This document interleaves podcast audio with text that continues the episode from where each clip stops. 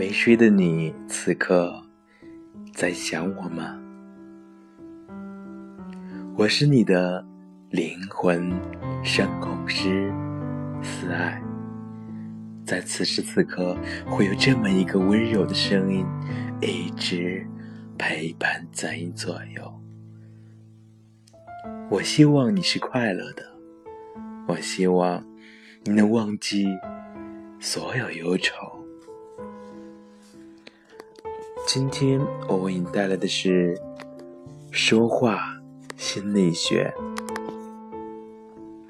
放低姿态，三思而后言。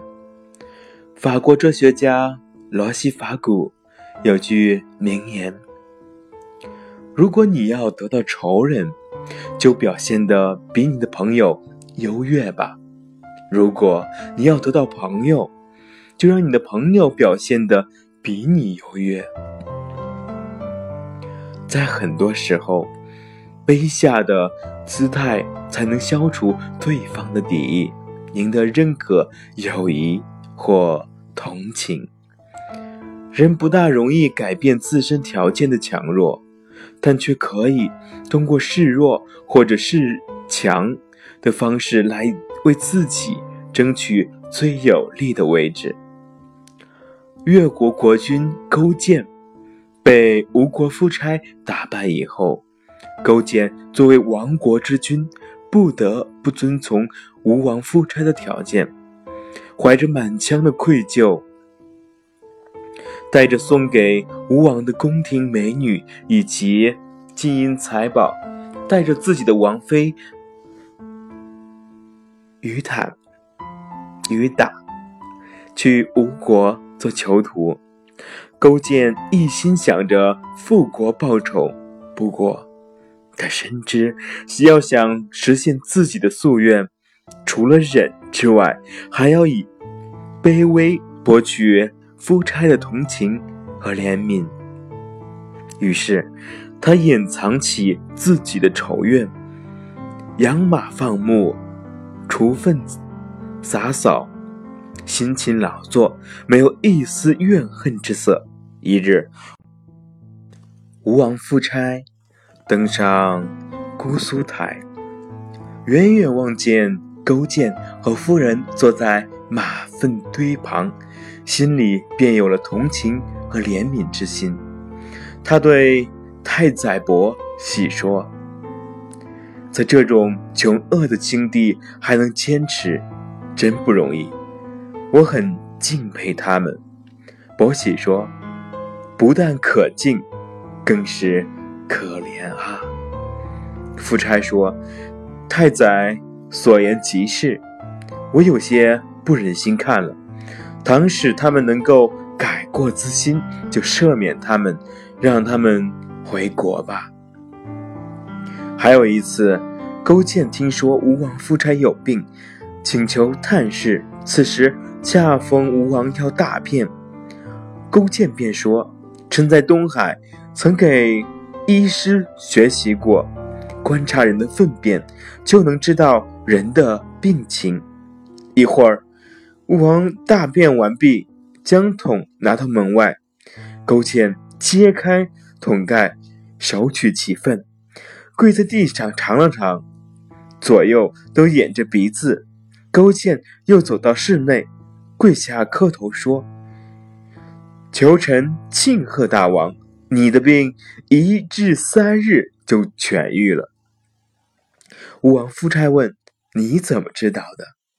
勾践说：“臣听医师说，夫粪者，谷味也，顺时气则生，逆时气则死。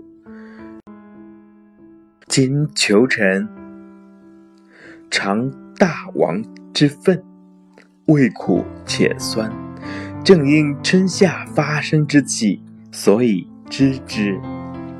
夫差大受感动，说：“你真仁义啊，比我儿子侍候的还好。”不久，夫差就送勾践回国了，这才有了后来的灭吴之举。勾践何以赢得无望的同情？和怜悯，那就是卑下的姿态。人生在世，不可避免的总有可能与这样或那样的人发生这样或那样的对立。发生对立的情况一般有两种：一种是对方地位高于你，你冒犯了他，让他感觉你的大不敬，心生怒气；另一种是对方地位低于你，你高高在上，让他感觉你的优越性。心生妒忌。无论是哪一种情况，根源在于对方在你的面前感受不到优越性，向对方示弱，让对方表现的比你优越，是人际关系学中很关键的学问。对立者地位比你高，你表现出卑下的姿态，容易得到谅解。同情，甚至怜悯。地位者，对立者地位比你低，你表现出卑下的姿态，容易消除敌意，得到认可，甚至赏识。对方产生反感时，其潜在心理就是希望自己的优越得到认可，而一旦。他发现对方比自己差时，便不再反感，甚取而代之以同情、怜悯。也就是说，当你面对一个反感你的人，不妨大胆示弱，放弃自己的优越性，让自己处于卑下的地位，这样，对方的怨气没了，反感没了，你就。被接受了，成了最后的赢家。几年前，在西班牙战争爆发之前，在华盛顿的宾夕法尼亚街上，我曾碰到过一位刚从白宫出来的著名的国会议员。他踏着大步，帽子微向左斜，他面露微笑，非常高兴地挥着手杖。我说：“法官大人，今天你好像特别高兴啊。”他用手臂勾着我的肩膀对我说：“是的，我的朋友，刚才我在白宫里见到了总统。他说，老兄，你是所有人中我最信赖的人了。这次全靠你帮忙去打胜仗了。以前在很多事情上我都不同意他的做法，可现在我很支持他。”他还得拜托我帮忙呢。李琦说：“大约在五年前，我认识了一位在采访大人物方面十分成功的新闻记者。他以引起大人物的同情心来达到自己的目的。他脸颊红润，长得像天使一样，于是他总是装成一个天真的记者。”在刚开始说一句话时，就显得自己特别害怕，故意去引起大人物的怜惜。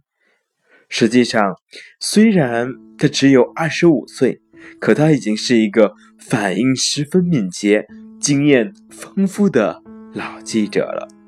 这一策略的关键处就是不强调自己是重要的。如果你想给他人留下一个对你来讲十分重要的印象，你就应该显示自己的谦卑，这样他就会对我们及我们要做的事情产生浓厚的兴趣了。谦卑是中华民族非常伟大的品德之一。谦卑也可以使敌人放松警惕性，让你对立的对手降低对你的威胁感、仇视感。如果对方把你看清，你将会有非常非常大的优势。当然，这因人而异。因事而异，在生活中，我们总难免会遇到这样那样的人，遇到这样那样的事，但怎么去解决这些事情和人，就看我们自己的选择了。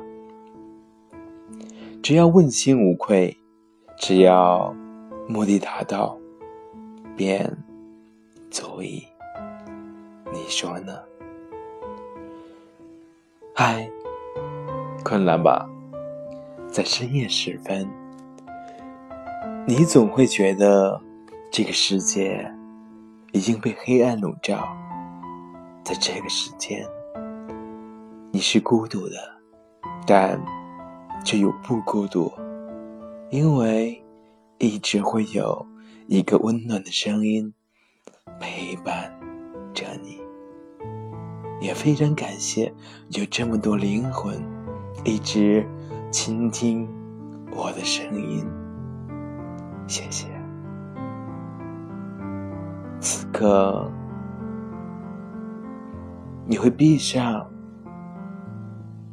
你的双眸。静静的，我为你诉说的故事，慢慢的进入美美的梦乡。晚安。